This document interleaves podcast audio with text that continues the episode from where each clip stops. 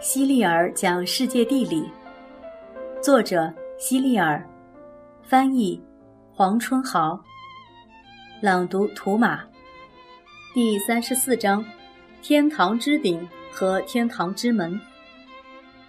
如果你仔细观察意大利地图的话，就会发现它被一条南北走向的山脉贯穿了。这条山脉看起来很像一只怪兽的背脊。这就是亚平宁山脉。要想从意大利的东部走到西部，就必须穿越这条山脉。人们在亚平宁山脉上开凿出了许多隧道。火车从威尼斯开到佛罗伦萨，要穿过亚平宁山脉的四十五个隧道呢。佛罗伦萨在意大利语中的意思是“含苞待放”，听起来很像个女孩子的名字。当火车穿行在佛罗伦萨市区的时候，你可以从车上望见城市里的屋顶。这时，相信你肯定会对城市中央那个巨大的圆顶感到好奇。它看起来那么像一只火车的轮廓。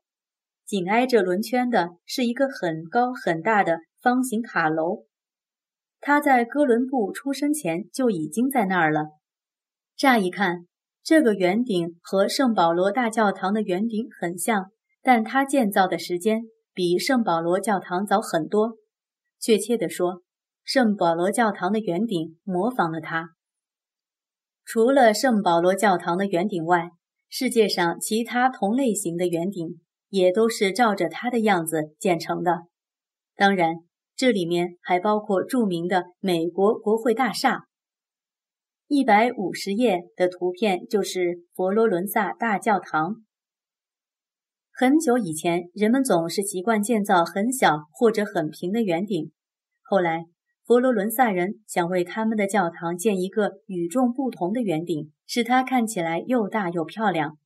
他们还想在圆顶建成后，让所有人都看不出来它是怎么建造出来的。一般来说。人们会选择石头作为建造圆顶的材料，圆顶下面是不能有支柱的，它必须是空空的，就像我们见到的拱门和拱桥下面是空的一样。由于水泥无法固定石块，所以通常人们建造圆顶时会先把石块放在木架子上，等到所有的石块都被送到预先设定的位置后，再把木架子移走。这样一来。大大小小的石块你压我挤，就变得严丝合缝，再也掉不下来了。这种原理可以用我们经常见到的一个情景来解释：当放学铃声响起，所有的小朋友一起涌向校门的时候，如果全部挤在一起，肯定谁都出不去，而且这样做还很危险。当时。佛罗伦萨大教堂的圆顶大的超过了所有人的预料，所以根本没有人知道应该怎么建。用木结构吧，要把整片整片的森林都砍掉，才能做成足够大的木架。这时，有人出了这么一个怪主意：咱们把硬币混在土里，堆成一座山吧。等到土山堆到一定高度，就可以在上面建造圆顶了。圆顶完工后，告诉所有的人可以去取土里埋的钱了。这样一来，人们肯定很快就把土给挖走，剩下的也就只有圆顶了。这真是个古怪的主意，所以当时没人愿意去尝试。最后，有两个喜欢对着干的艺术家宣称自己有建造圆顶的本领，他们一个叫布鲁内列斯基。咱们就简称他为布先生，另一个叫吉尔贝蒂，咱们就叫他为吉先生。两个人互相较劲儿已经成了习惯，所以谁也不愿意告诉对方自己建造圆顶的方法。一开始，布先生是这个工程的总设计师，吉先生只能充当助手。这样一来，吉先生可就不乐意了，逢人便说布先生的坏话。说他根本就没有建造圆顶的本领，圆顶在他手里肯定无法完成。刚开始听到谣言的时候，布先生没有把吉先生的话放在心上，而是专心指导自己的工人开展工作。就在圆顶即将合拢，整个工程进入到最关键的时候，吉先生还在散布谣言，甚至当面取笑布先生。由于吉先生欺人太过甚，顾先生终于生气了，他借口生病停下了整个工程。顾先生闭门不出，整个工程就进行不下去了。这可更给吉先生提供了足够多的画饼。他告诉人们，顾先生根本就没有生病，他是装的，就像学习成绩不好的小孩撒谎生病不想上学一样。其实啊，他是不知道该怎么往下干了。于是，佛罗伦萨人纷纷来到布先生的家中，恳求他回去接着建造圆顶。我真的病了，布先生告诉大家。吉先生不是说只有他才能把圆顶建成吗？就让他把工程继续下去吧。人们又纷纷涌到吉先生的家中，请他帮忙把工程进行下去。吉先生很高兴地接受了大家的邀请，可是才接着往下建了一点点，他就再也进行不下去了。急切的人们又跑到布先生的家中，再次恳求他出马，让我继续往下干也可以。但是吉先生必须要管住自己的嘴巴。布先生提出了要求，众目睽睽之下，吉先生再也不敢议论布先生了。就这样，布先生又把工程接了回来，终于建成了世界上第一座圆形屋顶建筑。直到今天，人们还没有研究出顾先生究竟是怎样把圆顶建成的。吉贝尔蒂在建造圆顶的比赛中输得很惨，但这并不影响他成为一名杰出的雕塑家。在佛罗伦萨大教堂的正对面，有一幢矮矮的六面建筑，它就是佛罗伦萨洗礼堂。虽然建筑本身很矮小，但它却有着青铜做的门。吉贝尔蒂用圣经中的故事做原型，在门上雕刻出许多人物和场景。而且个个栩栩如生，其中最著名的一幅画，刻的就是亚伯拉罕把儿子作为祭品献上圣坛时的情景。这些门太美了，天堂中的门也就这样吧。佛罗伦萨的另一位艺术家米开朗基罗看到这些门时，发出了由衷的赞叹。米开朗基罗和哥伦布是同一时代的人，他也出生在意大利。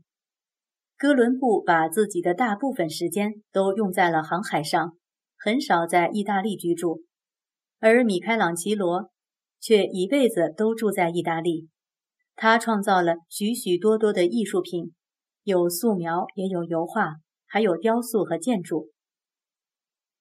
那个时代的艺术家可个个都是全才呢，他们创造了许许多多的艺术品，大到作为宗教圣殿的教堂。小到挂在脖子上的装饰品项链，当然，最多的还是油画和雕塑。一天，米开朗基罗在路边捡到了一块大理石，显然是被别人丢掉的，因为石头上有一条很明显的裂缝。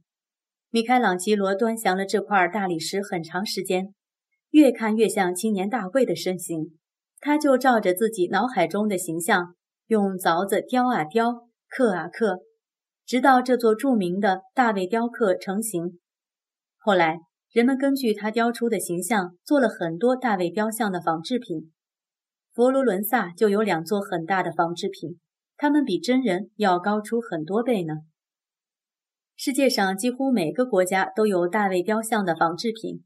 如果你有兴趣的话，不妨在自己家里也放一个。通常。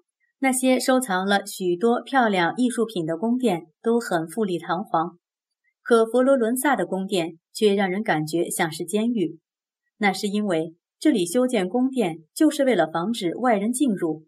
以前这些宫殿里还住着许多富裕的家族，可他们之间根本无法和平共处，打架吵闹是家常便饭。每个人都忙着筑牢自己的宫殿，以免受到邻居的侵犯。所以宫殿就被建得跟堡垒一样。佛罗伦萨可不像威尼斯那样到处都是水，它只有一条河，叫阿诺河的运河。